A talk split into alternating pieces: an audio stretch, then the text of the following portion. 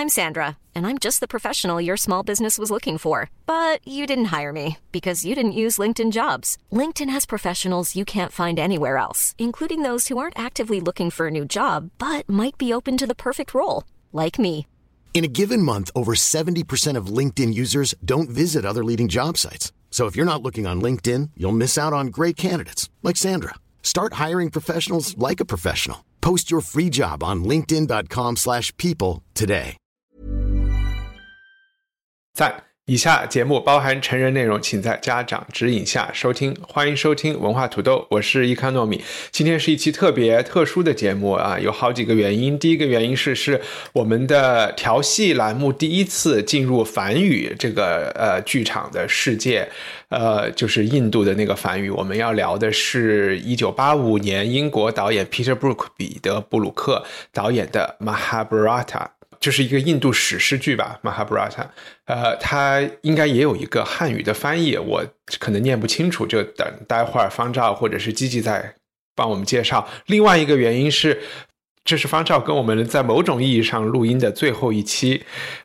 方照要要要搬去美国了，今天是他肯定是在中国，我们以之前的这种方式录音的最后一期。以后我们再要找新的时差或者是一个什么。呃，方式录音，但是希望这个调戏栏目还能够继续，对吧，方丈？嗯嗯，我觉得你要走，大家肯定都要疯了。然后觉得，嗯，是的，是的，嗯，今天我们聊这个剧，呃，Mahabharata 是 G G 推荐的，原因是因为这个剧的导演彼得布鲁克最近去世了，对吧？你给大家说几句啊？对的，对的。对他就是呃，这个月初七月二号的时候去世的那个呃，他年纪非常大，呃，去世的时候已经是九十七岁了。他是一九二五年出生，在英国伦敦。然后他的父母是嗯，从好像他自己说是从俄罗斯移民去英国，就是在一战的之前移民过去。然后我我今天还看了好几个呃关于布鲁克的纪录片啊，然后其中一个是他儿子跟他儿子在跟巴的一个对话，然后他这个纪录片里面还有很多布鲁克拍他八，就是。的的，就是就是那种三四十年代的那种家庭视频，所以布鲁克他就和他就和那个 Tom Stoppard 一样，是搬来英国以后，把自己的呃姓氏给那个英国化了，是吧？没有，他是他是在英国出生，但是他自己的姓就是这样，就是俄俄语哦，拼过来也拼过来英文就是这样，他是这他没有他没有简化，也没有就是英化，嗯哼。他名字就是这样。OK，好，嗯，然后呃，他是戏剧界一个很重要的人物，而且他，你看他工作了那么几十年，你能给大家介绍一下他为什么出名吗？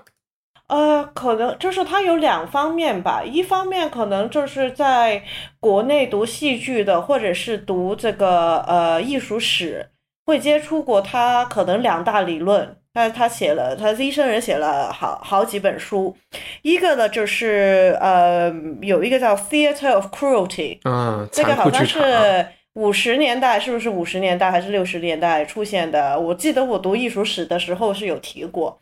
但是实际上《Theater of Cruelty》是什么我也不太清楚，就是大概应该是二战之后的一个一个呃，但这不是法国人搞的吗？也不是他写的呀。于他。不是戏剧内容，它更多是戏剧的方式，跟他对于观众的那种关系。但是实际上我也不特别懂，我只是记得这这个名字，就是你读艺术史或者是读可能文呃。呃，文学史的时候可能都会提过，是一个比较出名的一个名词，但是没有人会跟你说这是什么。嗯，因为 另外一个就是他写了一本书是很出名的，叫《The Empty Space》，中文是翻译为“空的空间”。对，我觉得这个中文名非常别扭，但是，嗯，他这个就是更多的是他对于一个剧场啊，怎么去戏剧是什么啊，就是演员跟观众的关系啊，呃，空间跟人的关系啊，内容跟人的关系啊的一一一一一本书，就是讲了他很多不同的想法。然后这个也是有这个空的空间是有，好像现在是有两个中文译本了。嗯，他写的这些理论可能就是影响了很多代，就是学生啊，或者是学者啊，就是就是中外的，就是在国外、国内都都会有挺大的影响。但是他真正对于舞台上的影响，其实是他导演的剧，第一套真的是可以说是改变了。英国剧场的局面的一套戏了，就是一九七零年，他他在皇家莎士比亚剧院，呃导演的呃《仲夏夜之梦》，他呃就是首先就是英国的那些国家剧场，就是皇家莎士比亚剧团，还是这个英国国家剧场，其实都是大概是六十年代的时候才真正的是有楼、有空间、有演员。因为这英国国家剧场是就是比较长时间是比较长一点，但是就是好像是五十年代的时候正式成成立，但是它很很就是有大概是二十几年是没有楼的，它就是在不同的剧场里面，呃，不能说是流浪，但是暂住吧。然后嗯，六十年代的时候，嗯，就是 Peter Hall。呃，我们之前也看过他的戏，就是反正就是在呃莎士比亚的那个故乡里面开开始开了一个剧团，那个时候也是就是英国政府也是资助，就是很呃，然后他就拉了 Peter Brook 来跟他一起，就是两个 Peter 在这个呃英国的 Stratford upon Avon 里面就是在搞戏剧。嗯，然后当时他愿意加加入这个皇家莎士比亚剧团的原，这其中一个要求就是说你要给演员给空间给我，嗯，不需要很多人给我去做不同的那个戏剧实验。我想做，可能做出来的这些实验是没有没有结果的，就是你不能一一要求我，我必须要就是做每一件事都是能够上舞台然后卖钱，然后他其中是一个就是最著名的的的的，就是一九七零年的这个呃《仲夏夜之梦》。一第一，它就是剧场一般就是比较黑暗一点的，这背景都是暗的。它就是用摆在舞台上摆了一个白盒子，就是比较像更像那个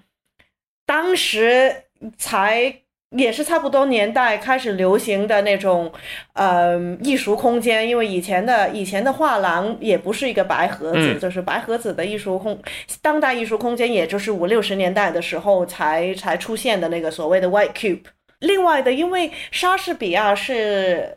在英国来讲是一个非常，就是在英语话剧里面是一个非常传统的剧目。以前的都是一些比较呃复杂、豪华、具象的舞台，然后特别是《仲夏夜之梦》，因为它是设在一个森呃森林里面，剧情基本上都是在晚上发生，所以就是在一个非常黑暗的空间里面。然后可能会有真的树啊，就是很多人啊、精灵啊，就是他会很写实的把那个森林空森林空间啊表现出来。但是他就是把一个白色的盒子、一个房间放在舞台上，就是得你你就作为观众的话，你就看到三面白的墙，然后有两个门洞，嗯，就没有别的东西了。然后他另外的就是。在早几年，他看过一个中国马戏，在巴黎的时候，然后就是马戏不是有很多这种走走将士啊，或者是啊杠士啊，或者是有那种就是反正就是飞来飞去的，嗯，然后他就是借用了这个从利用舞台的那个那个楼高把人降下来，就是所以他他的舞台已经不是在平面在地上走了，他的人是上上下下的是升降的。嗯，当然，他那个时候六十六十年代就是六十年代已经结束了，七十年代开始了，就是有很多他就是而且是穿现代的衣服，他没有穿古代的衣服，没有穿，他就是没有，就是这看起来就是一个非常现代、非常明亮，然后颜色非常丰富，而且是不是一个平面的，就是是一个多层次利用了那个舞台的高度的这个这个楼高的一个。一个呃制作，它可以说是在对于英语世界是全面了改变了莎士比亚可以怎么演。嗯，其实就有点像把把我们之前聊的那个布莱希特的一些东西用到了莎士比亚剧场里面去。对对对对，然后他另外一套很著名的戏就是我们这次看的《马哈巴拉塔》，因为嗯。他这一套戏，他演这套戏的时候是一九八，好像是八五年左右吧，是八十年代中期。然后到那个时候，他已经搬去离开了英国，搬去巴黎，在巴黎开了他的一个国际剧团。就是国际剧团的意思是，他的演员都是来自世界各各地的。然后他这个这个剧团的前身，他曾经在就是在非洲。啊，带着一帮演员就是流浪演出了好几年，然后最后到巴黎定居，就是找到一个剧场在巴黎定下来。然后当时很多演员就是跟着他流浪的人，到现在还是，这就是到过去的十年还是跟他一起在巴黎里面去创造戏剧。嗯。然后他当时了，他就是有一个采访，就是说，其实这个《Mahabharata》我们现在还没讲到内容了，它就是跟呃战争有关。然后其实当时他做这个戏是一个有一点是回应，嗯，就是越战越南战争。当时也就是越南战战战争已经结束了好几年了，但是他他他就是还是做出一个就是艺术回应，对于人就是对于战争的一个一个反应。然后当年呢，就是在呃八十年代的时候，就是在阿阿凡农呃戏剧节里面首演阿维农。但是他阿维农对这个这个故事，我可以稍微补充一下。嗯嗯，好啊，这个这个实际上是这样子，就是说他在彼得布鲁克在就是呃一九七五年，就是越战还进行的如火如荼的时候，他其实就当时很想拍七五年就打完了吧。你说的是六年六几年？七七五年结束的时候，就快结束的时候，OK，他就想对这个越战做一个反思。他当时就想拍一个戏剧啊，就想做做一个戏剧。然后呢，他当时就召集了很多很多演员，就问他们对这个战争有有什么样子的回应啊，有有有什么样的看法，或者是自己的自己有什么样子的这个 input。然后呢，啊，后来呢，在这个三天以后呢，有有一个很年轻的印度演员，就给了他一个五页纸的一个剧本。啊，就就说这个呢，是我摘抄的一个东西，然后呢，你可以看一看。但是我觉得这个呢，呃，跟你就是我他他这个人呢是没有经历过越战的，因为他的很多演员是是到过越战战场上的。就他其实是问那那些演员，但是这个年轻人，这个印度的年轻人是没有去过，他就说我没有去过越战，但是我希望你看一看这个。然后其实给到他的呢，就是啊，我们可能后面要讲的这个啊，这个啊，Arjuna 和 Krishna 关于这个战争啊为什么要去打仗的这个对话。就是就是这个五页纸，然后呢，当时这个呃，Peter Brook 看了这个以后就非常感动，但是他不知道这个啊背背后的背景是什么，他当时也没有特别多的时间，当时呢，他就去找了法国当时做这个就是印度和印地教啊和这个就是呃这个这个印度语啊就是印地语研究最好的一个权威去询问他这件事情，他们就在他的小小小的这个巴黎左岸的这个公寓呢讨论了很长很长时间。啊，关于这个马哈马马拉塔和他的对于整个印度的影响，然后当时呢，这个 Peter Brook 呢就就说，哎，如果有机会呢，我一定要把这个呢搬到这个戏剧的舞台上去。所以十年以后呢，他才实现了他的这个愿望。呃，确实这个是间接的对于一个越战的一个回应，但之前是有这么一个前因后果的。对，然后当时他这套剧不是在我们之前看过那个樱桃园的那个呃教皇宫那个教皇王宫里面演的，他是在这个城市外面的一个好像是石矿场，嗯，就是在另外一个一块地，真的是有石头、有河、有沙的一个一个环境里面去演出，然后他是晚上七点演通宵九个小时演到。演演演到就是太阳出来的时候，就是最后那几幕，就是在在在这个太阳那个神曦出来的时候结束的。它是很很很厉害的一套剧，就是因为他后来除了就是离开了这个戏剧节之后。都是在剧场里面演出，就可能分了几个晚上或者是一天，都是在剧场室内里面的空间，三个三个小时的这样看。但是只有在法国的首演的时候，是从晚上七点演到早早上五点。哎，那个呃，方照之前我们录音前你说你你有一本呃那个 Peter Brook 的书，是那个空的空间吗？还是？哦，不是不是，嗯。呃，这个我我我是看过一个很早版本的一个 Peter Brook 书，是《彼得布鲁克访谈录》啊。严格意义上的讲呢，这个书并不是他写的，因为是呃访谈他的人写的啊。但是它里面有呃收录这个啊他的另外一本书，就是《敞开的门》里面的啊呃文章啊，因为《敞开的门》应该是一个很小的一个小册子吧啊，然后但但是它它里面的主体部分呢，就是这个彼得布鲁克的访谈录啊，这个书其实我是。呃，很多年以前看的啊，还是一个特别特别老的，就是黑色封皮的那个新星出版社的一个版本。我相信很多喜欢戏剧的人都买过这个版本里面的很多很多的书啊，就是最早的三辉在引入的这么这么一个系列。当然后来这些书都有再版啊，但是那个就是最最早三辉做的这个系列的呃里面的这个彼得布鲁克访谈录。然后就是我觉得，因为我们刚才有提到残酷戏剧，所以。我觉得这里面可能大家要再去查一下，不要以我们说的，我不我不知道皮特布鲁克有没有写论述的专门论述残酷戏剧的一本书，因为这个概念，反正我的很快的维基告诉我，这是一个法国的一个理论家提出来的，但是彼得布鲁克是在英国深受他呃影响的这么一个创作者，然后嗯，因为刚才我简单的讲一讲这个呃《马哈布拉塔》这个剧。的年代啊什么的，然后因为我讲的是印度史诗这个东西啊，然后我们待会儿再请方照来讲九个小时我们看的这个电电视录像版本，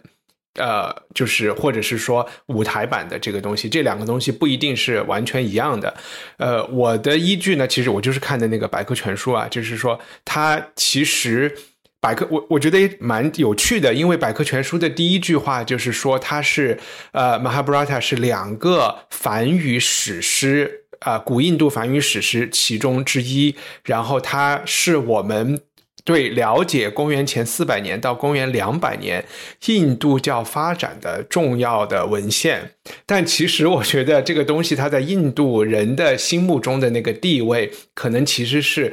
就是是他们的宇宙观啊，或者是他们的整个对于天地的一些和人生要怎么，他们的道德指引啊等等这些的一个基础文本啊。只是我我觉得写百科全书的人把它就更多的呃是从他怎么辅助历史学家做研究这个角度来讲的。另外一个事情就是大家都会讲它特别长，它基本有。这个上面说有十万句 couplets，一个 couplets 应该就是有多少个元音的这么两句话，像对联一样的，对吧？然后呃，有说它其实相当于是《伊利亚特》和《奥德赛》合起来的七倍这么长。当然，就是文化土豆之前也聊过《伊利亚特》和和那个《奥德赛》，就这两部其实荷马史诗。也是有更全的，有七部还是八部讲整个特洛伊战争，所以是只是这两部仅存，其他的只有残片嘛。然后，呃，就是荷马史诗本身也是一个很长的东西。然后，呃，还有什么需要了解的？就是我们现在看到的文本的《马哈布拉塔》，它本身的这个意思是巴巴拉塔王朝的伟大史诗。那我们看到的这个版本好像是公元后。四百年，我有点不记得了，大概是这个时期的，就是确定下来的文字版本。因为很多呃古代文化的史诗都是口述传统嘛，这个和荷马史诗和很多波斯啊什么伊拉克的这些都是一样的，他们都是口述史。公元后我们现在看到的版本是这个样子的，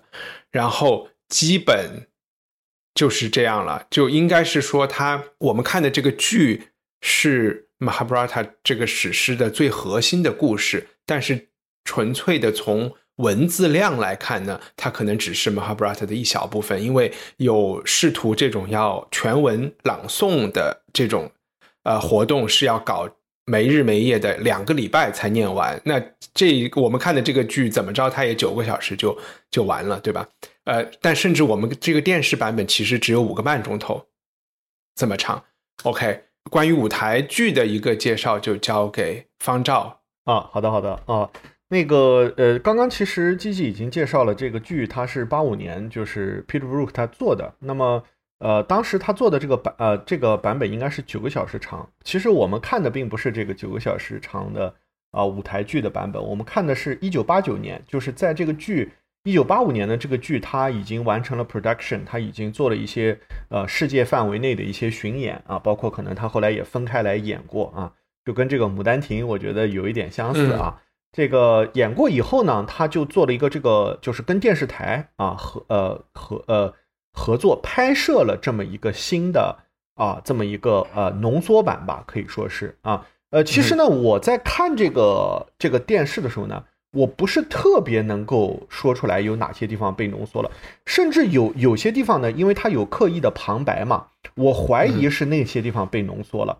因为显然对白的长度会比旁白要长。旁白就是说啊，什么他们俩之间交谈了什么什么事儿，然后就没了。然后那个那个其实那个对白的那两个人嘴还在动啊，呃，但但是我也不确切的知道呃是不是这样，因为呃，它这个电视剧版本啊，它采用了一个非常。啊，也不能叫新潮吧，但起码是在话剧里面啊，我们不太常见的一种呃方式。这个方式是什么方式呢？就跟这个《千年女优》非常像啊。如果大家看过金敏呃导演的《千年女优》这部动画长片的话，它里面的这个内容啊，是说有两个纪录片的导演去啊采访拍摄一个日本的传奇女演员，叫藤原千代子。然后呢，他。展示的内容呢，就是藤原千代子一辈子演的这些影片。但是呢，这个纪录片的这个导演呢，他也在这个影片的片场，就这是不可能的，因为呃，这是一个现实和那个这个时空的穿梭嘛。那实际上我们看到的这个电视剧版本呢，呃，跟这个的结构非常相似，就是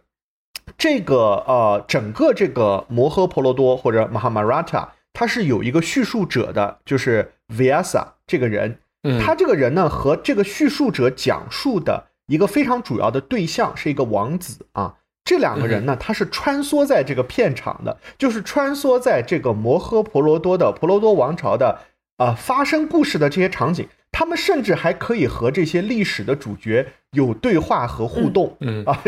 对啊，所以就是说，他采取的是这样一种比较特殊的呃拍摄呃方式，比较明确的就是我们看的过程中知道啊，原来是这个。啊，Vyasa 他要给这个神讲这么一个故事，让神把这段时间把这个事情给记录下来啊。当然，在原版的 Mahabharata 里面，这里面还有个梗，就是说这个 Vyasa 讲的时候，他不能够停顿，只要停顿了呢，这个故事就会停下来啊。所以它是应该是连续不断的，所以为什么要连续不断的去朗诵它？就是你停了，你就不行了啊，所以要两周，用两周日夜兼程的把这个把这个读完啊。然后这个呃，这个这个我们所看到的这个五个半小时的电视版本呢，刚刚一帆也说了，确实是它是 Mahabharata 的这个呃，也不能说从头到尾吧，反正它是它是里面的最重要的这些内容，它都包括了，它并没有刻意的说去把主要的人物和情节给隐去，它并没有做任何的。啊，真正意义上的大幅的改编，它还是比较忠实于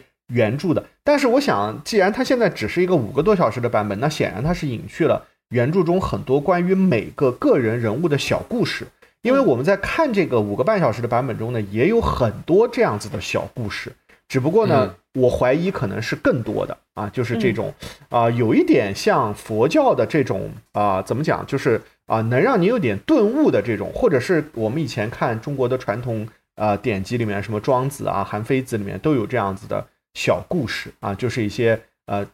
杂糅了神话和历史人物，他们同时啊在做的这么一些 legends 啊，就是既有一些 mythology，也有一些 history，可能比这个还复杂一点，而且尤其是你以谁的角度来看这个，呃，虽然这个一下又扯得有点深，因为之前方丈提了一段对话。那这个对话在方丈介绍了一下剧情之后，可能会更清楚。然后我看了这个对话的原文，就是所谓的这个博加反戈嘛，是叫或者是英文简单叫 Gita，这个很有名的这一段对话，讲战争的正当性的这么一个对话。呃，导演是在想，我要怎么向一个世界观众。来讲，把这个故事情节和人物的内心，他们大概发生了什么转变讲清楚就 OK 了。但是在原文里面，它是分了八个章节，虽然这八个章节可能不到五千字或者一万字，它其实是一个理论性的阐述，就是说，它这个文字到后来是在印度教里是扮演着一个经文的角色，所以它是可以单独以一个理论文章。而成立的，所以它是有学术性的。所以，当这个呃 Peter Brook 的东西出来了以后，印度人会觉得它非常的断章取取义，或者是把一段很复杂的或者是一套思想，或者是其实 Krishna 是在他帮他讲了三套不同的印度教的思想，然后只是把它就是做了很粗暴的简化。嗯，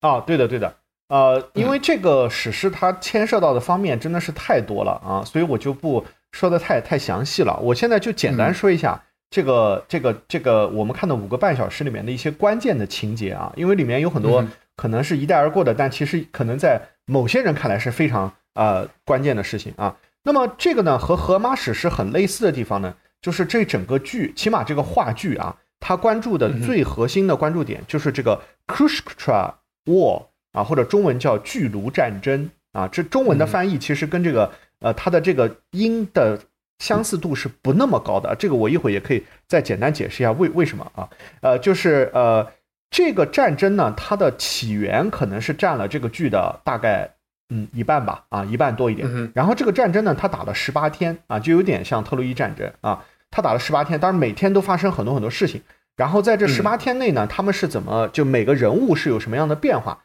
他们是怎么样去啊试图去赢得这场战争的？这个呢是他可能一半的内容。那么这个战争打完以后呢，就是每个人都有一个命运的归宿啊。这个归宿呢可能占了有啊可能一小部分吧，可能是这个最后半小时左右的内容啊。所以差不多呢，这我们可以把这个剧呢看成是围绕这个啊 c r u x 啊 c r u x t r a War 啊这个这个战争来啊围绕的展开的。那么这个战争它为什么会打起来呢？啊，就是因为呢，呃，在啊这个他们这个王朝里面啊，啊就是啊这个呃一帆刚刚也说了，就是印就是在文学史的角度上来看啊，印度教有两个史诗，实际上这是他们真正的精神世界的来来源内核啊。我们不能用这个文学这么窄化的方法来去评判这两个作品。但是除了摩诃婆罗多以外，还有一个叫罗摩衍。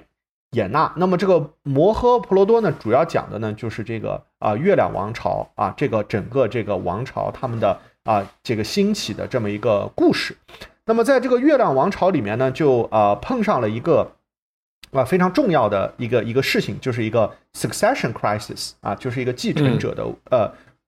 危机啊。这个危危机呢，当然它它它中间有很多神话式的解释，但是本质上呢，就是呃。就是有一个呃王啊，他是没有他他自己是没有和妻子有子嗣的啊。于是呢，这个皇太后就是呃就是就太皇太后就是这个他的母亲就想了一招啊，就是要找一个代孕啊，找一个不是找一个女性代孕，是找一个男性的代孕父亲来解决这个问问题啊。所以我之前也在呃呃我们准备这个节目的时候开玩笑说，我说这个。前半小时啊，就是一场现代生理健康课啊，里面有代孕啊、剖腹产啊，还有克隆技术、试管婴儿啊，全部都涉 都涉及到了啊。我怎么看到的都是都是这种玛圣母玛利亚的这种呃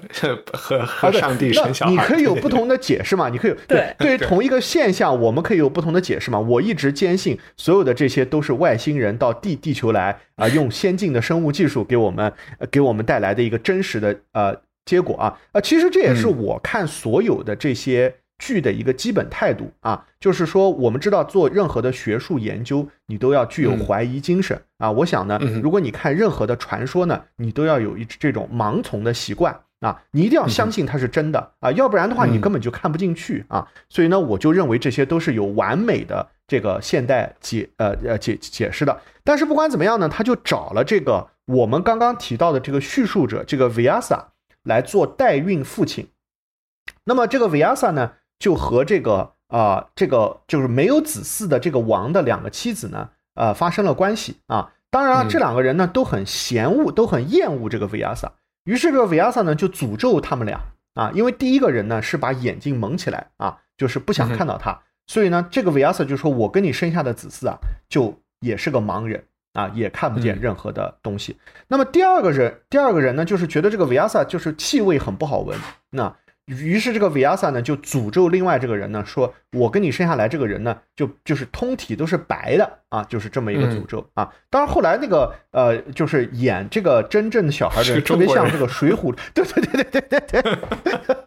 是个黄种人啊。这这其实我当时他一出场我就笑了啊。但但我我我们先抛开这这些不说，就是呃。这个时候呢，就是这个代孕父亲呢，就生出了两个小孩啊，一个叫这个呃 Dritavastra 啊，另外一个叫 Pandu 啊，对啊。那么中文呢，我们呃是有正式译名的，一个叫持国啊，另外一个叫班杜啊，他们两人啊。那么他们两人的这个子孙之间，就他们两人的就是儿子辈之间的这个战争呢，就是巨卢战争的。主角啊，但是他们的小孩呢，也不是我们想象的那样，好像就呃很简单的就说，哎，我们跟一个皇后，然后就生了小孩啊，没有这么简简简单啊，其实就是第一个这个这个啊，Jutasvastra 啊，这个人他生的小孩呢。是通过克隆技技术啊，克隆技术来实现的啊。因为呢，他的妻子呢，因为他不是盲人吗？我们刚刚不是说他是生下来就没有盲人？他的妻子呢，就是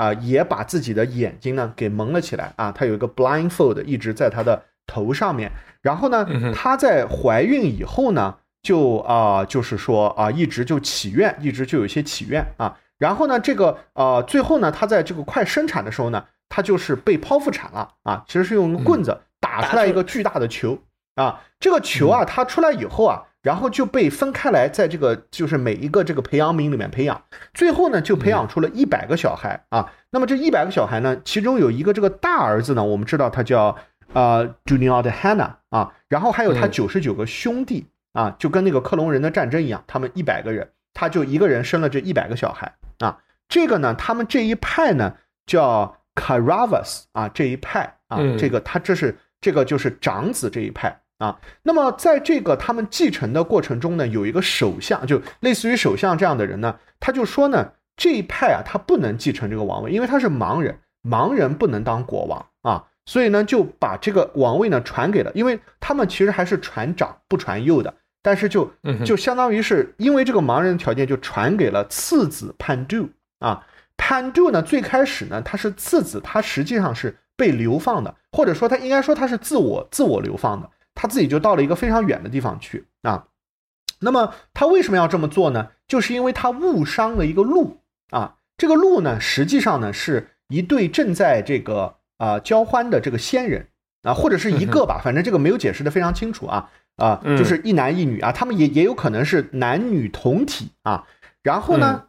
这个仙人呢就说你在我这个做这么重要的时候伤了我，我还死了。我就要诅咒你啊！给他的诅咒呢，就是他一生呢不能发生性行为，如果发生他就会死掉啊。所以这个潘杜呢就觉得自己也没有办法有子嗣，就携带了他两个妻子，一个叫 Quinty，一个叫 m a d r y 啊，他们两个人呢就出走到远方啊。到了远方，他本来不想携带那俩女人，非要跟着啊。对，呃，对对对，是的，是的，因为呃，这里面所有的哦，对了，我顺便说说一句，就是这里面所有的女性其实都有特别传统那种从属性质，好像就是啊，反正就是就特别就是像一种财产一样，就是我跟了你了，你这个你也再也甩不掉我了，就有特别强的这种啊，好像就是啊呃。对，而而且老公死了，还有一种 争相恐后的要陪葬烧的这种。对对对对对对对，是这样是这样啊。然后这个 Quinty 呢，他到了这个远方呢，他才想起来一件很重要的事情啊，在我看来是非常关键的事情，就是他可以直接生神的小孩啊。嗯，呃，当然了，这个显然啊，这个神他怎么能生出来啊？这个呢，我们都知道，这应该是一个试管婴儿的这么一个技术啊。反呃，反正就是他直接啊，他直接他可以，他就可以体外受精啊，就可以取卵子体外受受体外。受精啊，所以这个 Quinty 呢，他就跟三个神呢生了三个不同的小孩啊，分别是 Udhi 等等，之前还有一个赵氏孤儿啊，啊赵对赵氏孤儿是后来才后来才出来的，他那个时候还没有登场，对对对，就是 Car Carna。卡卡尔纳啊，对对对，是是是，对，呃，有有一个这个 Udishira，有一个 B 马啊，这个 B 马还是个黑人啊，然后特别像李逵，就整个这个表现特别像李李，就所有的表现都特别像李李逵啊。然后呢，还有还有呢，就是一个非常非常重，在这个剧里面非常非常核心的人物啊，也是我认为在这个话剧中的唯一男主角啊，这个。没有其二的，就是这个 Arjuna，Arjuna 这个人啊，他呢，就是从这个神来讲呢，他有点像这种，就是就掌握了这种 skill，就他既不是勇武，也不是怎么样，他是有那种，就是他有各种各样的这个 perception，就他有这种洞察和智慧啊。呃，这个当然，他后来有很多小故事来体现出这一点啊，我我就不啊，我就不展开说了啊。然后他的这个呃，他的这个就是呃，他的另外一个妻子这个 Marjorie 呢，后来就跟一个这个孪生神呢生了一对孪生子啊，所以这个 Pandu 呢，他就有五个孩子啊，这呃，应该说他这个 Pandu 他呃正式的有五个孩子啊。那后来我们还知道这个其实 Quinty 还有一个小孩是 Karner 啊，也是其实比这五个小孩，即即便跟这五个小孩中最厉害的 Arjuna 相比，都更加的这个啊，就是个人战斗力更更更强吧啊，就是这么一个这么一个人啊。那么呃，这个呃，就是呃，这中间有些具体的细节，我也会交给一帆说，因为这里面有一些很重要的一些很呃一些一些情节。但是我简单的讲呢，啊，后来这两派呢，呃，就打起来了。啊，就是这个盲人家里的这一百个小孩和这个啊潘杜的小孩就打起来了啊。那么这个战争的结果呢，是以这个啊潘杜的这些小孩获得了一场惨胜啊，因为这中间死了很多很多人，而且都是他们的骨肉至亲啊，包括他们自己的孩孩子啊，呃，他们的惨胜而告终的啊。然后呢，呃，他们惨胜以后呢，呃，这个剧呢就进入了一个，就是因为这个时候他们就已经。啊，有一点我觉得就是不是特别眷恋，也不叫不是特别眷恋吧，反正就是他们没有那么多人世间的事情了，他们就有后面有有有一些非常啊形而上学的这么一些啊重逢啊，还有一些这个互互互互相对自己心愿的一些告解啊，然后他们一些升仙啊，然后最后呢，这些就是应该是那个被砍掉的那几十个小时里的内容抓取了一些，对对对啊。然后，但最后的最后呢，就是这个 Vyasa 呢，就给这个 Prince 揭示了他真正的不不叫命运吧，身世吧，应该说，他就是这个 Vyasa 就跟他说呢，说正是因为这个 Arjuna 和 Krishna 在这个战前有很多很多的这种讨论，所以 Krishna 呢，他作为这个印度教最主要的一个神，就是 Vishnu 啊，毕毕是啊，或者叫 Vishnu 毕湿奴神的。这么一个 avatar，这么一个代表或者化身，他保佑了这个 Arjuna 的这个子嗣的，就是他的儿子的遗，就是有遗父子，因为他的儿子在战争中去世了，啊，战战死了啊，所以他有遗父子。然后你呢，其实就是这个里面的一个一个子孙后子孙后，就是一个后人啊，就是揭示了最后这么一个秘密。然后呢，这个剧就终结了啊，大体上这个剧就是说了这个。I'm Sandra, and I'm just the professional your small business was looking for. But you didn't hire me because you didn't use LinkedIn jobs. LinkedIn has professionals you can't find anywhere else, including those who aren't actively looking for a new job but might be open to the perfect role, like me. In a given month, over 70% of LinkedIn users don't visit other leading job sites. So if you're not looking on LinkedIn, you'll miss out on great candidates like Sandra. Start hiring professionals like a professional. Post your free job on linkedin.com/people today. OK，我我不知道刚才方丈说我我可以讲的更详细的内容是哪一趴的，你你当时心想的啊？因为你当时不是写了说你觉得这个打赌啊，然后后面这个战争的这些啊，对对对啊，OK。明白，明白。其实我觉得我们没有讲完，就是有一个点可以讲一下，就是这个电视剧是分了三个版本，呃，三集啊，就是三个 chapter 章节。第一章节就叫打赌，the dice game，就是一个扔骰子的游戏。这是他们倾家荡，就是呃两派中的全都是神生下来的那一派的老大，作为他是一个什么都好，呃，但是就是好赌的一个人。他好赌其实也是一个他。有点自命不凡，觉得我为什么会输啊？但他其实是没有什么技术的一个，他就把他的王国遗产全部都输掉了。这个是他们呃战争的一个起源。那第二集讲的是他们逐放，就是这五兄弟，因为他们都输的精光，他们就被逐放十二年。呃，然后第三集就是战争的 war 啊，就是讲的刚才我们讲的这个巨鹿之战。嗯，我们可以讲一下大概的大家看了以后的感受。我可以先讲，然后再积极再方照。就是我昨天看的还是觉得很刺激的。一方面是呃，方照开始用了比较多的那个笔墨或者口水讲的那个大家的身世啊，这个特别像《封神榜》啊，或者是像呃希腊神话，因为你能看到特别多这些神界的呃，这些古时候的人他们特别乱呐、然后就是有特别，因为一开始的那个故事，Vyasa 讲的一开始的那个故事就特别抓人嘛，就是什么神在做爱，然后谁又被击中了，然后谁的精液是最开始是有一个人做了一个淫梦，然后他的精液掉到了河里，然后又化成了一只鱼，然后鱼的肚子里被钓出来又有一个小孩，就这些神话故事都特别酷，然后包括。那五兄弟要共享一个老婆呀，这种就是，其实我觉得他开始是用了一些这些 比较 low 的东西，抓住了抓住所有人的注意力，让你都对他们呃故事里这些不凡或者是不俗的这些人的命运感兴趣，然后逐渐进入。呃，昨天看的一一个是这个比较嗨，第二个就是我觉得看的这个版本的这个舞台。呃，虽然我知道它肯定是一个拍摄版本，但是其实它拍摄到的东西都是可以在舞台上实现的，对吧？嗯就是它的那个背景是没有那么大变化的，每一幕，呃，而且我特别喜欢他们用了，也许是通过西方人在过滤了的一个这个，就是印度人喜欢用各种颜色的沙土啊，就是来做道具。我觉得这个感觉就感觉道具都是一些尘土，就是非常呃。五行的这些元素，金木水火土是没没有什么生产出来的东西，就是这些元素本身作为布景，我觉得蛮有趣的。然后另外一个就是还是觉得它的浓缩思想的浓缩，就是这个他讨论的议题的这些呃深刻性啊，然后包括我觉得他完全对于观众，他没有。Talk down to 的观众的，就是没有一些很硬的 bug，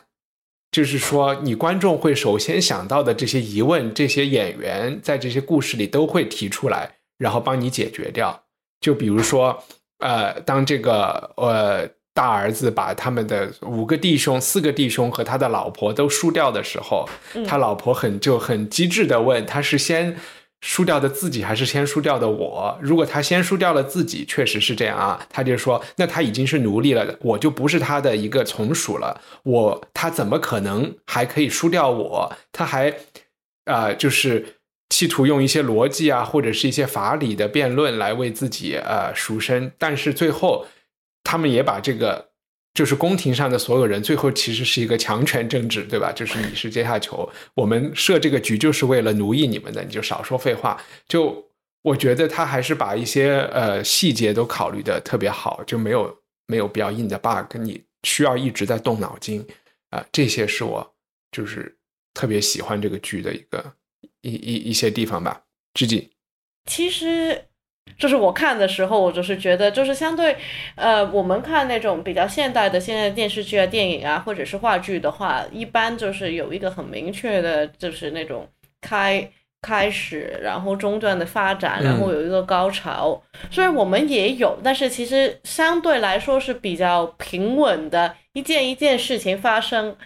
你也没有很就是。没有吗？我觉得很刺激啊！就是两边小孩长大，反目成仇。对，他有很多事情发生，但是他不是每一件事都把它弄成一个高潮，然后让你很紧张。反正我是这样看的。我看的时候就觉得，嗯、呃，你中间可能你可以就是不是很专心，然后再过来五分钟、十分钟，你也不会说完全掉了，不知道他说什么，你很快就可以。抓到下一个故事点，或者是下一下下一部分的内容，因为我我其实我看一半是看内容，我另外一半就是看，因为布鲁克是一个非在舞台上是一个非常影响力非常大的一个导演，但是他为什么影响力这么大了？其实除了这个没有什，除了七十年代没有。所有人都在说，但是没有什么人看过的那个《仲夏夜之梦》之外，你是说不出来。它不是那种很很有那种特别，它是挺有个性，但是它不是说一种你一看你就知道是这个人做导演。他很多的那种细节，他改变舞台的方式是隐藏在他这个剧里面的。他不是那种很标奇立异，把我的个性、我的想法。放在舞台上，然后你一看就是打了他的名字，我看过，就是以前在英国的时候看过他几套剧，但是也不知道为什么大家把他讲的这么这么这么神秘的一个传奇人物。但是反而我今天就是反过来看完这个 Mahabharata，然后再跑去看了他几套，嗯，他自己讲他嗯自己的工作、自己的呃戏剧的纪录片之后，我反而就是可以想起来他以前做的事情，跟我们之前看就是早上不是。就是昨天看这个这一套《Mahabharata》的时候，他究竟做了一些什么？就是除了对内容，就是本身这个故事的内容的调整，他怎么把这些演员组合起来？他怎么选人？这些演员怎么演？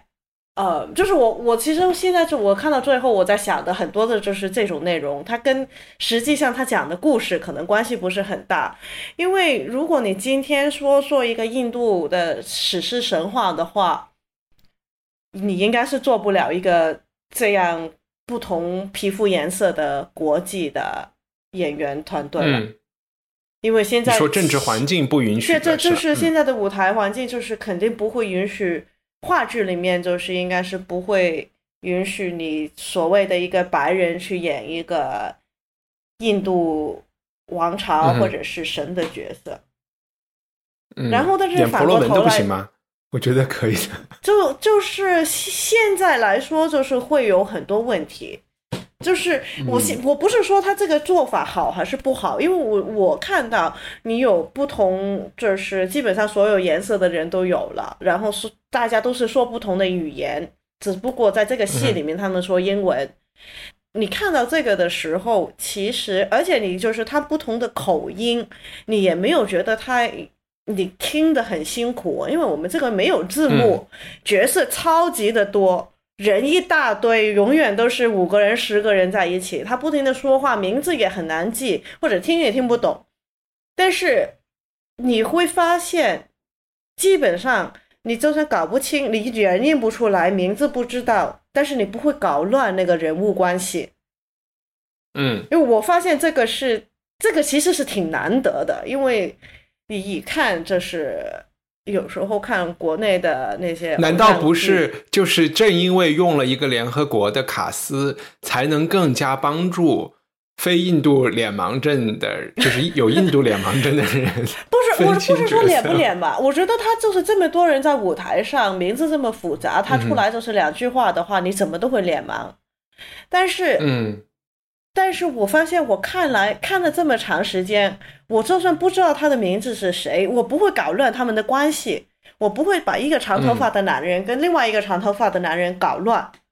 但是他说话，也就是每一个角色说话也不是很多。那这个其实，如果你再反过来再深一层去看的话，这个就是导演的导演跟演员的那个合作发展这个角色的时候的那个功力。嗯。因为他把虽然他在我们又不懂这个史诗的故事，又不知道他是谁，人脸又辨认不出来，名字又记不起来的情况下，然后背景也是来来去去差不多，人穿的衣服也是差不多的情况，都不搞乱。这个就是他每个人，虽然他可能不是特别有个性，因为我们不熟悉这个故事，但是你还是。超出这个皮肤颜色范围外，你还是能够区别他们，就是因为他们每个人他都很清楚他的他演的人是谁，他也知道怎么用，就是用他的肢体去超过语言的范围内外去去去去去把他这个人表达出来。OK，所以你是觉得导演很厉害，因为你看懂了。就是我 最后看到这个结果，就是说，呃，这个是真的是一一一一帮人一起花了很长时间去打磨出来的内容。他没有利用任何任何，就是很多时候你看，比如说，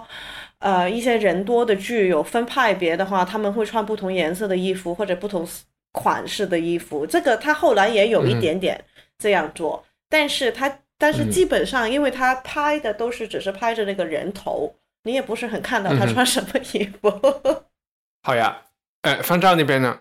呃，其实我看这个剧最开始的时候，就是呃比较困扰的一点，就是他这个人名实在是太多了啊。然后呢，我呢就呃，其实，在中间呢花了很长时间去整理，就是到底谁是谁啊？虽然我知道这个人就是是，比如说他是大哥，他是二哥，他是。主角他是谁谁谁，就我这个我知道，但是呢，我不记得他们叫什么啊。呃，其实到后面呢，可能呃，如果你一直能够就是你就在一个 setting，就你只你就从头看到尾，你可能是能够慢慢反应过来，哦，他叫这个，他叫这个。但是其实，在最开始的时候，毕竟有些人物出场，他不会先自报家门，是吧？他不会说啊，我叫谁谁，他他是后来你才知道，哦，对，原来他是谁？对对对，他不像京剧，对，就是呃呃呃，但但是就是我整理完了这个，就是具体哪个人是哪个人，然后他们扮演什么样的角色以后呢，啊，因为他这个故事呢，其实是一个呃，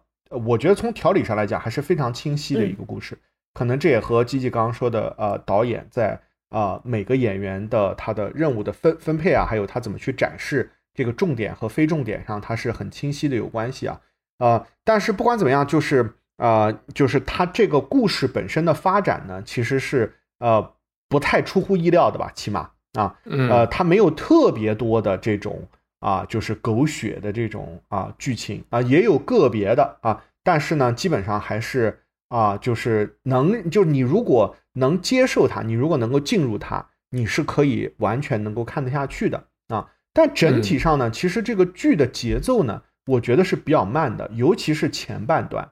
呃，就是战争开始之前，那它其实有非常多的东西呢，你明显能看出来，特别像这个《射雕英雄传》，那，就是这个郭靖啊，他一直在成长啊。当然，这个武侠小说不太一样，因为武侠小说你对。主角有特别强的代入感啊，在这样的史诗里面呢，你显然对这个呃这些人是不会有特别强的代代入感的。但是就是最开始他还有很多呃，就是比如说什么弯弓射雕啊，尽管它不是射的真雕啊，射射的是一个用稻草扎的这个 vulture 啊，一个秃鹫的这么一个事情，就有特别多的这种成长，还有他们怎么去体悟啊，什么这个那个的这些啊故事。这一段的我看的其实是比较枯、比较枯、呃比较枯燥的，嗯，呃，当然我没有说呃，好像说呃就看不下去，但是啊，就前半段，但是一到这个战争开始以后，其实它的节奏感各方面就就体现出来了。其实我对比较闷的那一那几，我还是相对来说觉得战争的那个比较闷一点。我觉得战争上来的时候，我有点像在看变形金刚。但是前两章，我觉得它有趣的地方就是，嗯，它永远都在平衡。就比如说他们，呃，他们五兄弟出去了，对吧？就是去被逐放的那一段，他们五个男人带着一个老婆一起被逐放。然后其实他们的这个老婆叫什么名字？一下 Draupadi，她一直是有一个。他有一段独白的那一段独白，把他的一些观点，就是和嗯这个大老公很不一样的观点，就是对比的很鲜明的。就我其实觉得，就是他一直在人物的设置里，每一个不管是就是老公和老婆，总是会有一些不一样的观点，然后的这个平衡，我觉得还是做的挺好的。就是他也没有一定说谁对谁错。就有点像在辩论一样，就一直在辩论辩论。你也能看出来哪一些辩论是有很强时代背景的教育意义的，然后哪一些辩论是永恒的话题，到现在你再来听他的辩论也依然是有效的。比如说，你关于你个人的道德，你要不要用武力啊？要不要报仇啊？你就是要不要受屈辱啊？你是应该。很入世的去完成一些事业，还是应该很出世的去呃去更过自己的精神社会？我是就是他们经常都有这个，尤其是老大，因为我就可以提一下老大这个人，他的父亲或者他的经就是他是试管婴儿嘛，他的父亲是 Dharma 和命运啊和什么感觉就有一点关系，因为这个人他恩果就是现在中文好像是。就是 dharma，就是不是 karma，但是就是差不多的那个类似，对对，更多是命，就反正你当就就是它是有一点是，嗯，不能说是恩果，但是有一点是那种啊，你说因果这个意思是吗？好像不是，但是反正就是梵语里是法的意思，嗯，因为我经常就是翻译那个什么啊，翻译时会遇到，但是也说不清是什么意思。那就其实他就一直在纠结自己，干脆就退隐田园算了，然后或或者是对吧？就是这，anyway，我刚才说的就是说，他们其实前两段也有特别多的这些人生选择上的一些一些辩论，然后觉得总是有不同的人出来出来辩论的东西，挺有趣的。嗯嗯，然后然后我不知道接下来应该聊应该聊啥。我觉得一帆，你你可以你可以简述一下那个呃，就是这里面最重要的一个，就是在他们就是在他们决定要打。打仗之前，这个 Krishna 和这个啊啊 Juna 他们不是有有一些对话吗？嗯。嗯，对，就是在卢剧之战那个，其实在这个里面，你能明显的看出哪一些情节是一个普普普通情节，哪一些是重点啊？就是导演很明显的在让你下划线啊，双下划线啊，这个是考点要记。然后其中的一个就是啊，就是在这个卢剧之战的战场上，大家都已经整装待发，两军对持着的时候，他们。呃，作为五兄弟这一边的军事的这个总最这个最能打的这个人，Arjuna，他 Krishna 就是这个是他的帮他开着战车，然后他一下就怯场了，他一下面对着对方，他就说这些都是我的堂兄弟，他们都是我的叔叔，是我的侄儿，我杀不下手。然后，其实在这之前还有一个很有趣的，因为这个故事里还有很多小情节。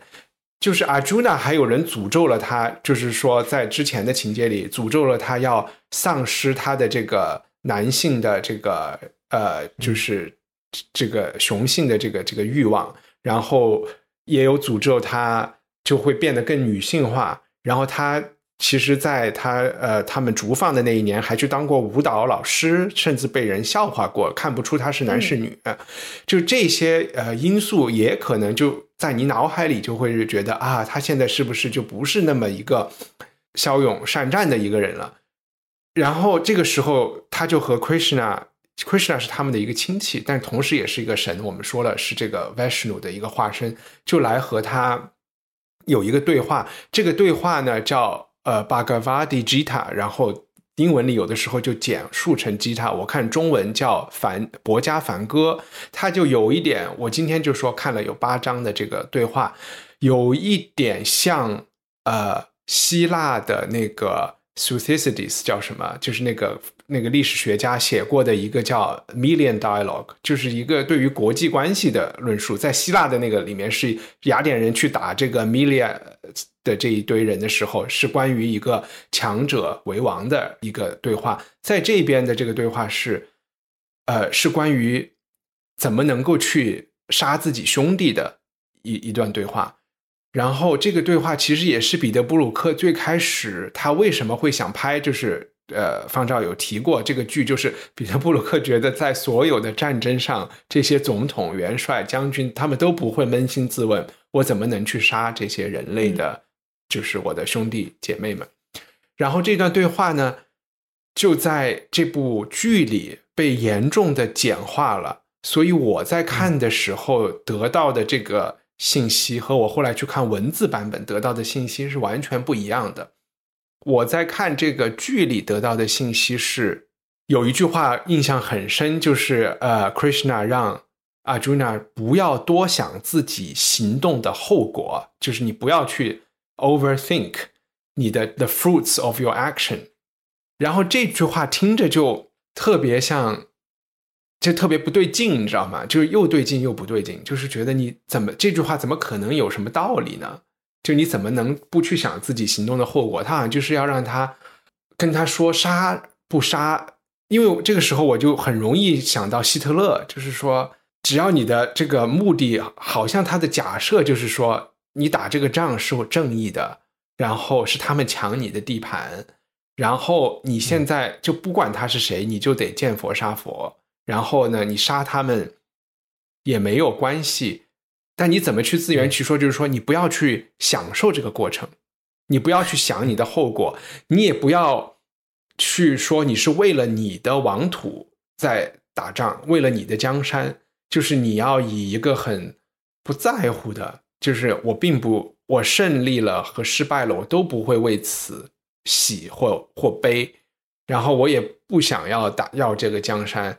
但是，那你为什么打呢？就是我没有看懂的，就是从这个距离我没有看懂的，就是说，一方面 Krishna 又教育他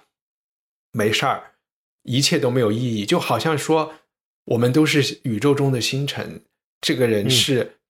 这个人，你的你的这个堂兄和这个石头是一样的，你不用在这中间去搞什么区别，就像劈柴一样的，你把它劈了就行了。我我我接受到的信息是这样的，因此你要去打仗。但我自己听到他的对话，我心里想的就是，因此打不打就无所谓了嘛。所以我如果不想杀生，我也可以就不打，等他们来杀我，那我被杀了也没有关系啊。就这就是我没有太没有太看懂的。然后也想听你们怎么怎么讲，但是就做个弊呢，就是说我后来去看了这个原文和原文这本书的一个序言，这就是印度人和我们看这个剧，或者是西方人非印度人看这个剧会有的一个不一样的背景知识，就是印度人会知道宇宙是有一个法的，然后每个人是有自己的种性的，然后他是是。需要去做自己应该做的事情的，可能在一定一定程度上，Krishna 在告诉 Arjuna，你的你的种性和你在这个宇宙中的任务，就是你是一个 warrior，你是一个战士，所以对你来说，最大的法就是你去做你应该做的事情，然后同时你意识到，在你这个 warrior 要做的这个事情之外，还有一些其他的人在做其他的事情，这些事，反正最后。你都是在做这个螺丝钉嘛，然后这个机器是有它机器的道理的。你的任务就是不要去东想西想，不要妄议中央啊，就是你要，你就做好你自己的事情，everything will be fine。我觉得这是他们的一个思想啊。不知道你们在看这一个情节的时候是是是有什么感想？呃呃，其其实我就是最早在看这个。马哈马尔差之前，我是不知道有这么一个啊，就是像这种什么啊，就是托斯托耶耶夫斯基式的这种啊，自省式的这种啊桥桥段，什么大审判官呐，什么之类的啊，嗯，呃，然后就这或者说类比，也可以说是哈姆雷特这种啊，这种自己的这种什么 to be or not to be 这样一种悲叹的东西的啊。呃，我我是怎么发现有这个事情的呢？就是呃，如果我我因为我前半段是通过下载看的，后半段我是看的 YouTube 上一个免费的视频啊。你如果看这个 YouTube 的视频呢，它会有一个联想视频，就它会根据你的观看习惯推推荐。它这个推荐推荐什么呢？就是推荐这个 Krishna 向这个 Arjuna 解释的这一段话啊，它单独能够放出来，是吧？那那显然这个东西肯定很重要，就是就是一帆说的啊。导演说画重点，敲黑板画重点啊！这这一段我们要看是吧？你其他可以不看，可以看呃维克 pedia 上的简介啊。但是这一段你一定要看一下啊！但是我看了以后，实际上是非常失望的，因为他那段首先很短啊，只有五分钟啊，在一个五个小时的剧中啊，五分钟真的非常非常短，而且它中间还有很多话外音啊，它前后中都有一些就是解释来龙去脉的一些话。这个话呢，实际上是 Vyasa。代替就是这个当事人说的啊，因为当事人是这个 Krishna 和这个啊 Juna 这两个人啊，呃，然后所以就是我其实还是啊，就是我看了以后也没有特别懂啊，就是为什么这个 就说完这些话以后，他们就心悦诚服的去参战了啊。但是呢，呃呃啊对对，这里边还有个概念问题啊，就是一帆刚刚说是说是印度的人啊，其实呃印度的人可能是一个比较概括的称呼，我觉得应该是。就是信奉 Hinduism 的人啊，尽管信奉奉 Hinduism 有很多人是在印度，但是他还有很多人在马来西亚，在这个印度尼西亚是吧？啊，还有在部分可能也有在斯里兰卡、巴基斯坦和啊孟加拉的。尽管当时啊，柬埔寨也有柬埔寨啊，但柬埔寨这个就更加复杂了，因为这个我们知道，这个东南亚的佛教文化其实和原本的佛教是更加接近的。我们刚刚说的像梵天啊这样四面佛啊。还有像黑天啊，还有像这个湿婆，我不知道是谁啊，但是反正就这些都是佛教的呃神或者是佛吧，因为我这个具体的嗯。有对应的对，包括因为我们知道 Hinduism 的很多概念，它也是完全的被啊忠实的，就是佛教所继承的。啊，比如说我们刚刚讲讲的什么轮回啊啊什么业障啊啊什么这这就这些都是 Hinduism 里面有非常明确的这种。啊，这种概念的嘛，啊，也在这个马哈马尔塔里面被啊反复的阐释过啊，所以就是呃，就是我觉得，如果说你是呃从一个就是啊从一个信奉 Hinduism 的人来去考虑这些对话呢，他可能就会给你提供就是脱离这个历史环境或者这个故事本身的一些人生指引啊。我觉得一方面是这样子的，但如果我们只是去看这个剧本身呢，呃，可能你很难就是从他的这些只言片语中啊，能够了解到他这个。吉他，吉他其实就是就是圣音嘛。其实吉他是神告诉你就是这么一回事儿啊，福音有点这种啊，对啊，对对对，是个 scripture，其实是个 scripture 啊。所以就是呃呃，因为我对待这个，就是其实这个是这样子，就是可能因为基督教文化对我们的成长背景而言也是比较熟悉的，比较熟悉，甚至可以我可以说我对基督教文化中很多的呃。很多的认识是比佛教文化要更加有直接的，呃呃，就非常直接认识的。毕竟我在求学过程中，我身旁有很多的基督徒，而且我圣诞节还经常去教堂，而且我也平时经常被人带着去参加团契或者是教会活动，所以就是说我有这个基本的概念的一些认识。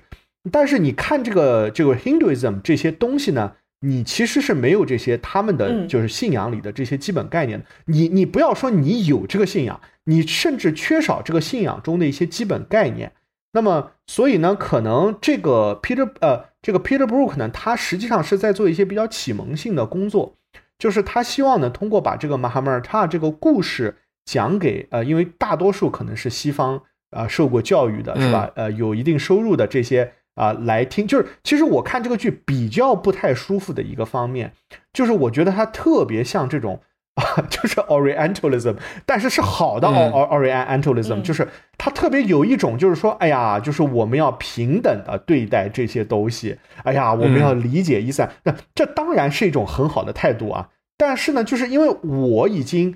太多的接受这种这种 political correctness 的这种。内容了，嗯，我反而希望知道，希望知道，哎，如果你是一个导演，你对他会不会有偏见或者怎么样？但是你可以看到，Peter Brook 特别尊重这件事情，嗯，就是他非常非常在意啊，我要像张纪中拍一个这个，嗯，金庸小说那样去呈现这个马哈马尔塔啊，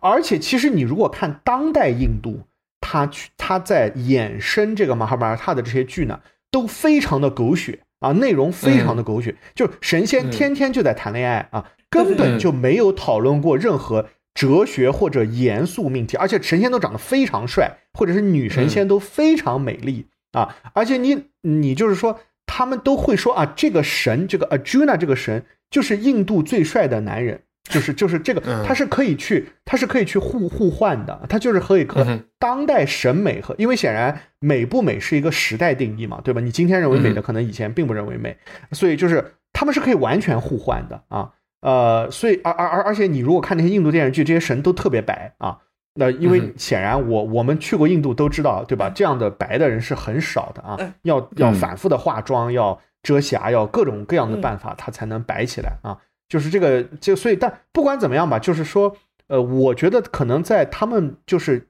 信仰 Hinduism 的人里面，他内化了这件事以后呢，他反而可以去啊，把这个东西给 popularize，就是让你看一些可能不是那么正统的东西。但是对 Peter Brook 来来讲呢，他特别想呈现一个啊，就是理中正的东东东西。但是你看的时候呢，就没有那么。啊，就当然我是就都相信嘛，都都是拼命去代入的。那但是其实你从另外一个角度上来讲，我就是我起码我认识的大多数的印度学者，对于这些事情都非常 critical 啊，嗯，非常就是印度学者有两个特点，一个是他们对 colonialism 非常 critical，非常非常 critical。第二个，他们对自身文化也非常非常 critical 啊，他们绝对没有国学崇拜的这种。啊，感哦，我当然讲的这些印度学者指的是在西方的印度裔的这些呃学学呃这些学学者啊，就是嗯。啊，我我们都能说得出的那那些鼎鼎大名的一些人，什么阿玛蒂亚森呐，什么什么这个呃，就是这个这个这个就是写那个呃奈保尔啊，就这这就这些人吧啊，对，所以你就对这个 Peter Brook 的这种特别呃特别尊重他们的这种，就会有点不习惯啊。对，其实这尊不尊重也也看怎么说。我觉得第一，如果你你用了很多外国人来演，然后你又在做减法，就也可以批评你不尊重，对吧？然后人家也可以说你是在呃，你是在就是盗取印度文化来做一个表演产品去卖给，就就和。就就和你就和殖民者在印在印度窃取自然资源没什么区别，他也可以这么批评啊，就是就是和批评家打交道，就永远会被批评。但你说的这个李中正的这个东西，我又觉得也没有办法做到。你就感觉到他不会过多的介绍种姓制度，或者是过多的介绍陪葬啊这些事情，然后。就就其实还是有一些所谓的就是污糟的东西，或者是印度二十世纪他们想摆脱的一些东西，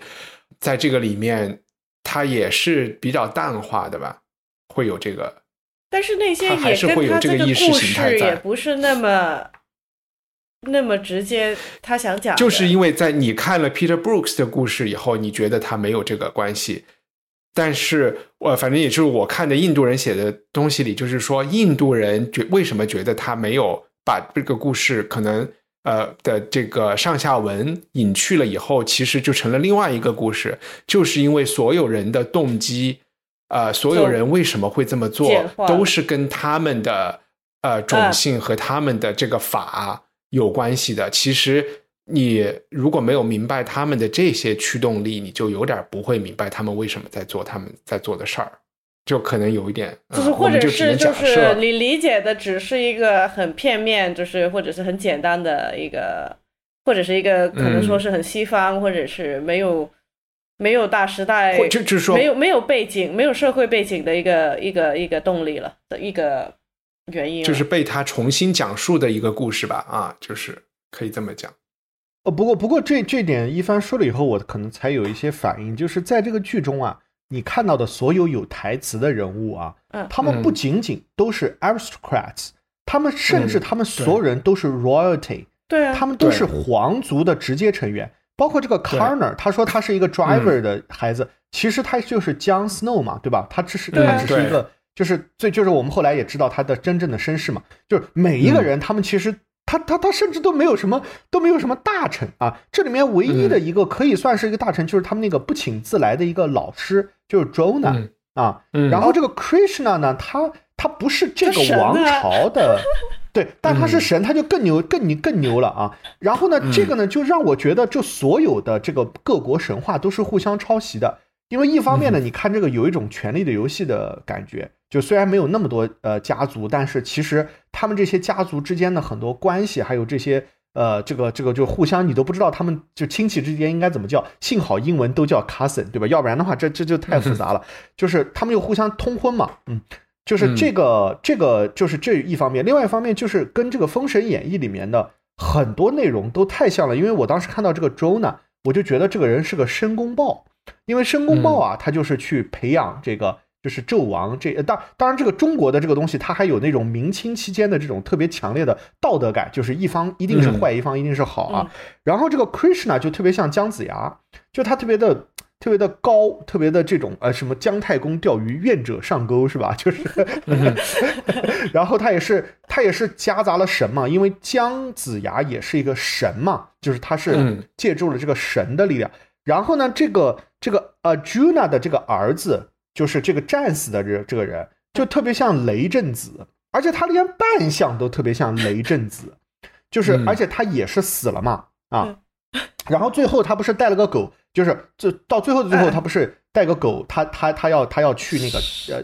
不能叫天堂吧，反正就是就就就就肯定不是极乐世界，对，去上界去极乐世界，然后呢就特别像哮天犬，就是杨戬戬带的那个。而且就就是大家养的动物都差不多，你知道吗？就要不就是养猴啊，要不就是养狗啊，就其他动物就很难，就是很难很难，就是很难带金鱼上天堂。带条金鱼。哎，但是你提到最后这个，最后我不知道我有没有看懂，是不是所谓的好人在地狱里，坏人在天堂的一个结尾啊？哦，我我看了，其实我这段也没有特别看懂，但是。呃，我看了一下，就是说这个这个这个这个史诗，说这个不同版本这个史诗啊，就是对这个他们这些人后面的命运，其实是有一些不同的交代的。嗯，这个就是看你是信印度教的哪个宗派啊。但是呢啊，最平时的一种说法，就是最最最呃，就是不是就是我们看的这个剧其实没有采用这种说法。最平时的这个说法呢，就是说这个大儿子他当了三十七年的皇帝，嗯在他当皇帝的期间呢，所有的其他人都去世了，并没有说他们怎么样，就都去世了。这些就是呃怎么讲，就是大江淘淘尽，千古风流人物了。对对对，然后呢，他就决定把这个皇位禅让给了这个 Arjuna 的孙子。，OK，对，但这个是跟这个剧里面是不一样的，起码嗯，我们看这版本是不一样的。他可能那个那另外一话剧是怎么样？一个相关的问题，你会就是认同这个剧 Peter Brooks 的剧里有演好人和坏人这两方面吗？也没有，你觉得这两派兄弟是没有特别的正义正当性的？我会觉得，但是 Krishna 明显站到了五兄弟这一边嘛？五兄弟算是主角，但是他对方不是特别不是坏，只是立场不一样。但他们一开始就用呃那个骰子游戏设套骗了他们，然后又让他们逐放，他们做的，然后他们的又很明显的是，他们是一个盲人皇帝的后代，就是一个最起码他们是盲目，或者是嗯，或者他们起码家长是盲目的，然后他们自己就感觉还是一个，我怎么会觉得他们是坏人？可能看起来比较坏他们又在一点吧。另外那个就是另外那边五兄弟的那个大哥是他的形象是做出来比较正义的，就是比较正义，比较这这那种睿智，比较有智慧，又不是不是那种蛮干的。但是对嗯方这个盲人生下来的那一百个孩子了，就他他们的大哥感觉就是比较。从演员的那个演绎跟他的扮相，跟他这个人，就是你会觉得他可能相对来说比较呃比较像枭雄。对对，就是比嗯较野蛮一点，他可能不是那么合理，就是你，所以你会，因为理论上就是这一百零五个、一百零六个人，就是最理想当皇帝的，就是那个嗯。五兄弟的大哥，对。那如果是这样来说的话，那和那把其他人稍稍丑化，把他美化是合理的，因为我们必须要嗯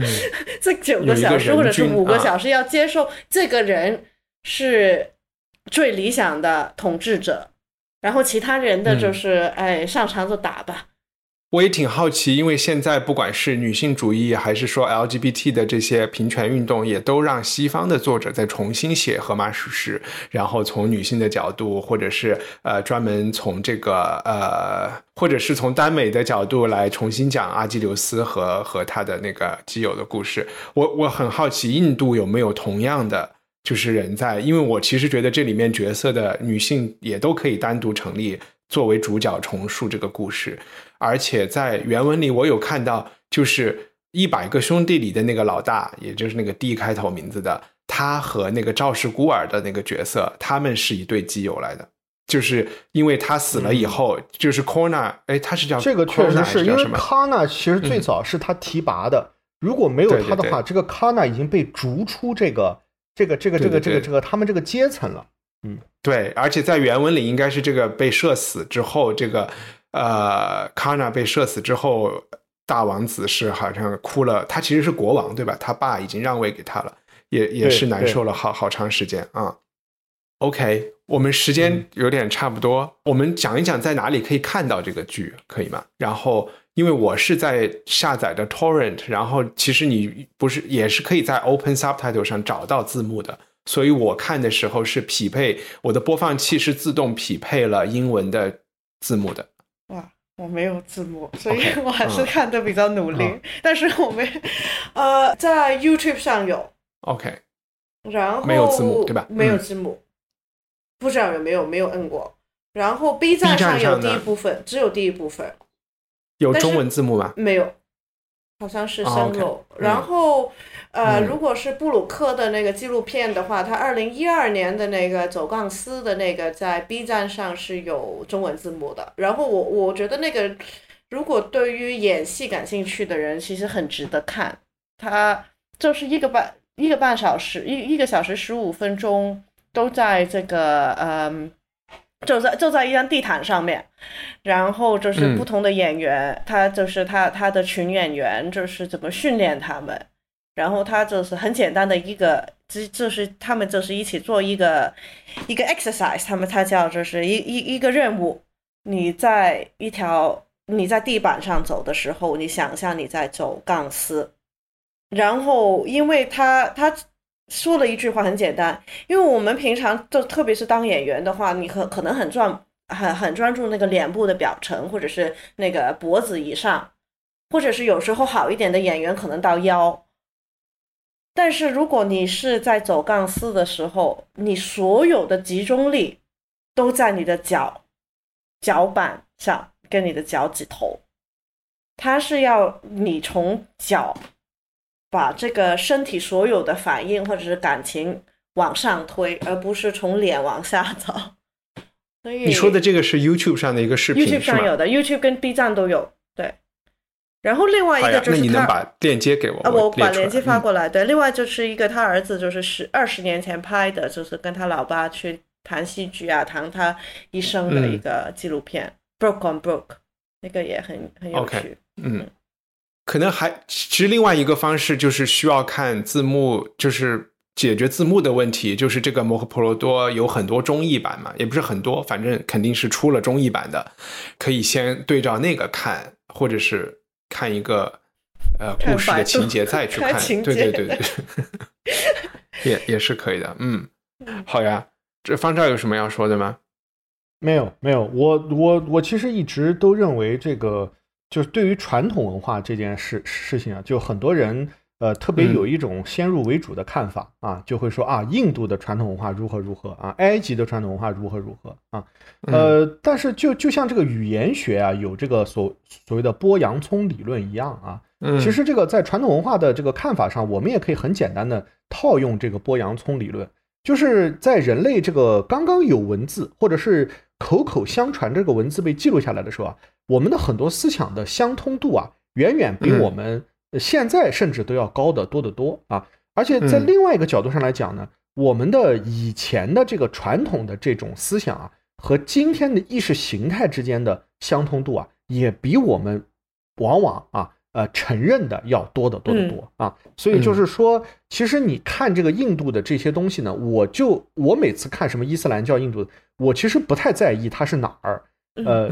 就是我就是觉得哦，这个东西我就要接受它，因为它里面有很多很多很好玩的事情。嗯，然后这些很好玩的事情呢，它它不在乎它和中国有什么关系，和西方有什么关系，因为这些都是人为创设的嘛，所有这些概念都是人为创设的。就是它只是和你的思想或者说你的想法有什么关系，它能不能让你觉得哎这个很好玩啊，这个就足够了。对，嗯，但我确实在看这个的时候，我有点明白了为什么我们需要去西天取经，就是。看了以后，确实觉得里面很多东西是很高明的。然后没有没有没有，我一直觉得我们我们去西天取经就是为了写《西游记》。嗯，对，嗯。然后另外一个就是因为 Peter Brook 是一个六七十年代他的他年他的创作开始的时期，那个时候的欧洲的这种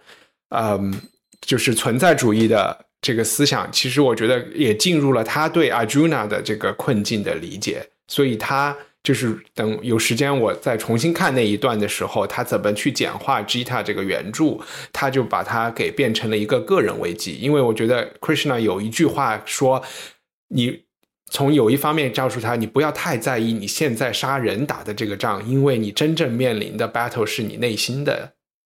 是你内心的 battle。然后其实那个内心的 battle 是更多是关于你要怎么活这一生的。一个选择吧，我我反正觉得他肯定是有点有意识的在浓缩一些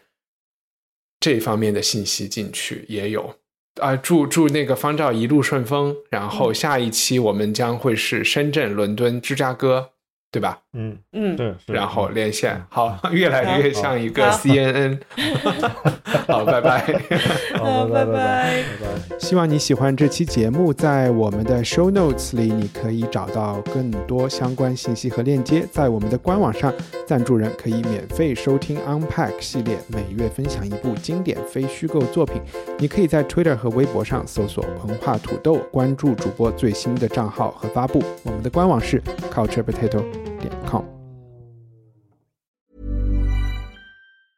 Planning for your next trip? Elevate your travel style with Quince. Quince has all the jet setting essentials you'll want for your next getaway, like European linen, premium luggage options, buttery soft Italian leather bags, and so much more. And is all priced at 50 to 80% less than similar brands. Plus, Quince only works with factories that use safe and ethical manufacturing practices. Pack your bags with high-quality essentials you'll be wearing for vacations to come with Quince. Go to quince.com slash pack for free shipping and 365-day returns.